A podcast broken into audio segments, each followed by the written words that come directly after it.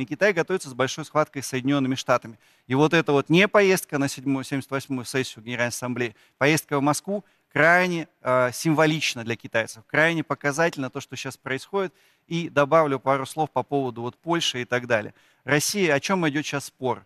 А, Россия самое большое славянское государство а, на территории вообще Земли. У нас более 120-30 миллионов русских. Не россиян, а русских. Рядом поляки, 37 миллионов человек. Там условно Чехия, 10 миллионов человек. Югославия со всеми славянскими значит, народами, там порядка 15-20 миллионов человек.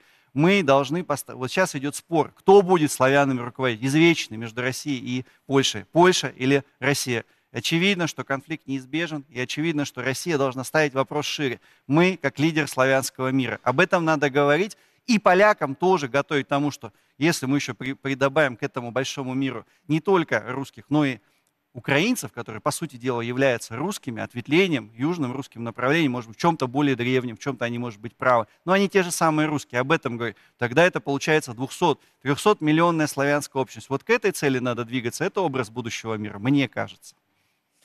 Так выглядят имперские замашки. Прекрасные, Руководить славянами. Меньших целей мы перед собой не ставим. Последний раз мы... Нам нравится. мы- Последний раз мы Давайте соглашаться. пытались реализовать после войны. Что касается большой двойки, как вы ее назвали, большая двойка плюс Белоруссия, плюс НДР, Иран, Иран, плюс Венесуэла. Венесуэла, Все Бразилия. Все Сегодня мира. Лула сказал, болит Конечно. голова, не хочу встречаться с Зеленским. Плюс